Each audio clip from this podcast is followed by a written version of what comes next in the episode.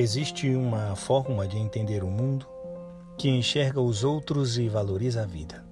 Existem normas, panos de fundo de um bando de loucos de razão vencida. Existe esperança, desengano, perseverança, disfarçatez. Existe a poesia, que reclama com valentia a insensatez e convoca e chama e provoca e questiona quem é você, afinal? Enquanto a história se escreve, de que lado está e como se atreve a estar do lado que comporta, quem não se importa, quem espesine e sorri, como o fogo no pavio, quem já está vazio por estar tão cheio de si. Eu farei o inverso. Em prosa e verso não ficarei calado.